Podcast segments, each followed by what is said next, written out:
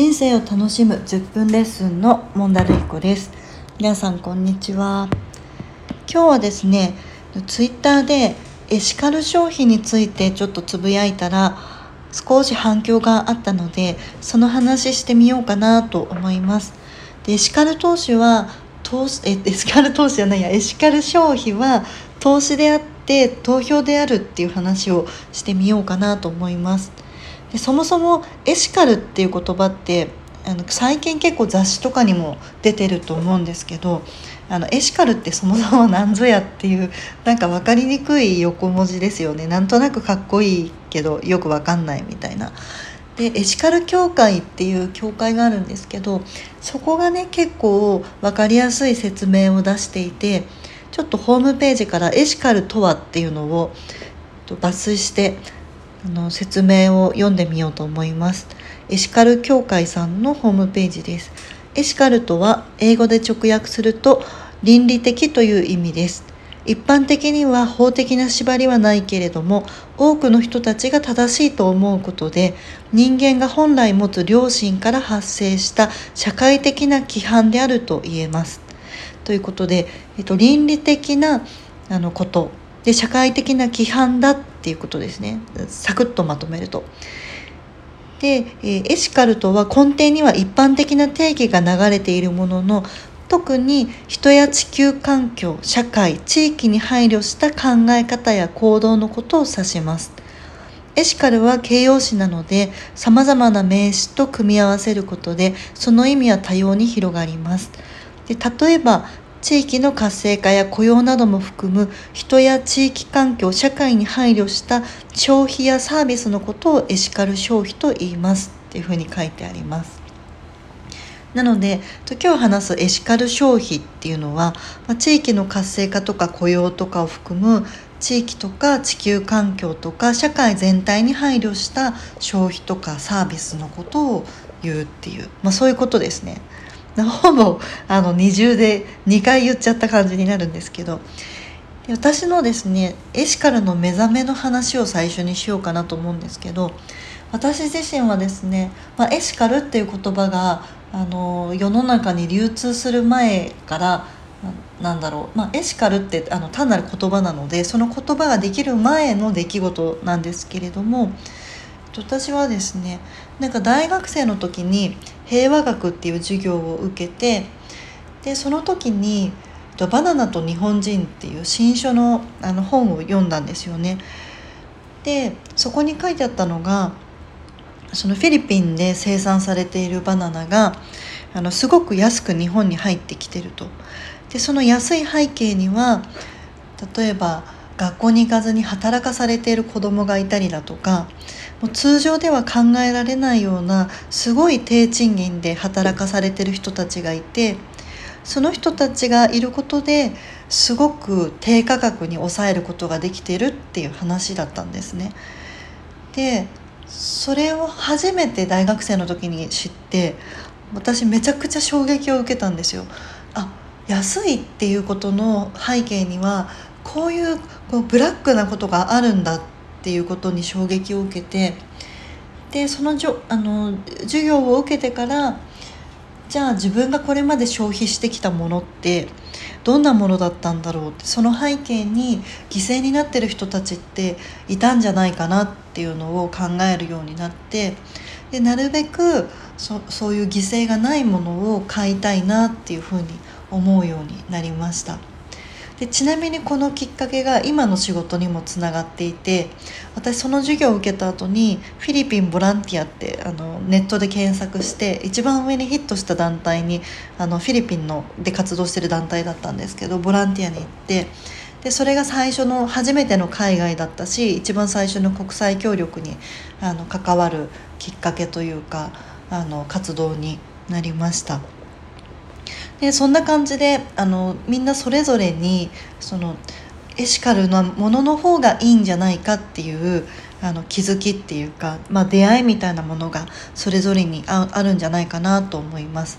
でまあそういう出会いがなかったとしても最近のエシカル商品ってすごいかっこいいのでなんかかっこいいなとかすごいいいな欲しいなと思って手に取ったらたまたまエシカルなものでへえそうなんだみたいな感じであのエシカルなものとかエシカルっていう考え方と出会う人もいるんじゃないかなと思いますでそういうのはすごくいいですよねなんか自然にあの生活の中で出会って当たり前にエシカルなものを使うっていうのはすごくあのある意味、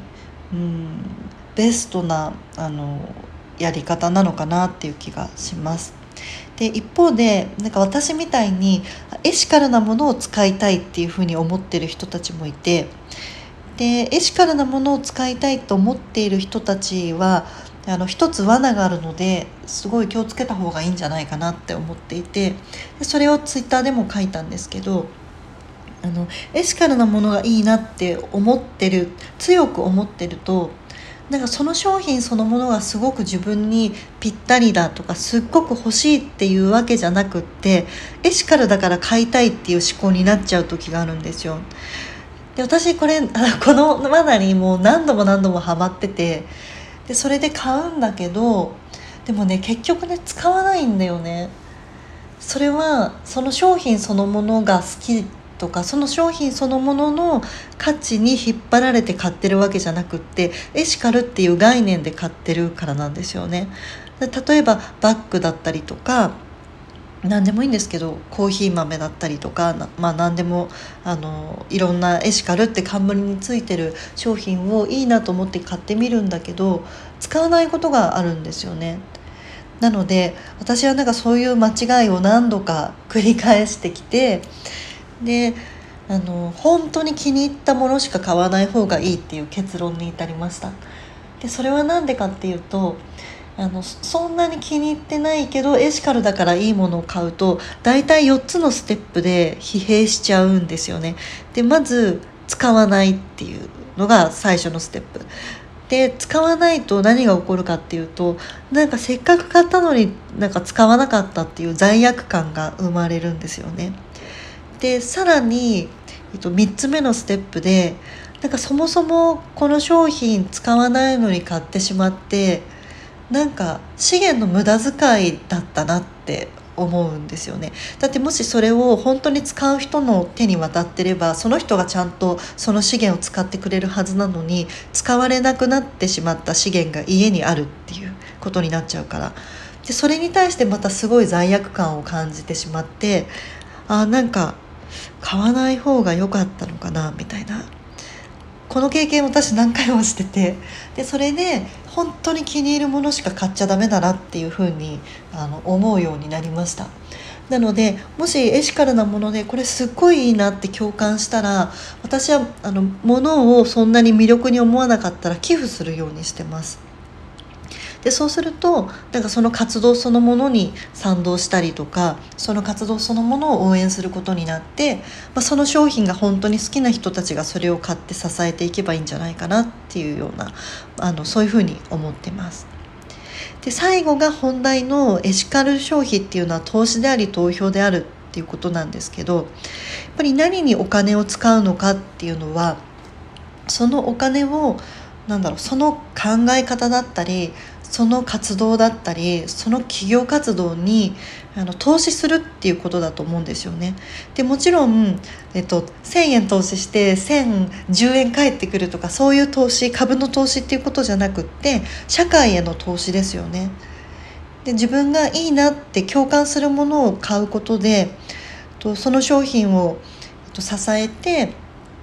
でその企業を支えることでその考え方だったり活動を支えることになるっていうことにつながっていくんじゃないかなと思います。でそれは投資でもあるしとさらに言うとなんだろう政治で何かに投票するのと一緒でたくさんある企業活動だったりたくさんある考え方の中で私はこれにあの投票しますっていう意思表示の一つでもあるんじゃないかなって私は思っててあのそういう意味でもエシカル消費っていうのはあのすごく、まあ、大切なあの活動というかあのそう継続してやっていきたいなっていうふうに私自身は思っています。ということで人生を楽しむ10分レッスンのモンダルイコでした。それではまた。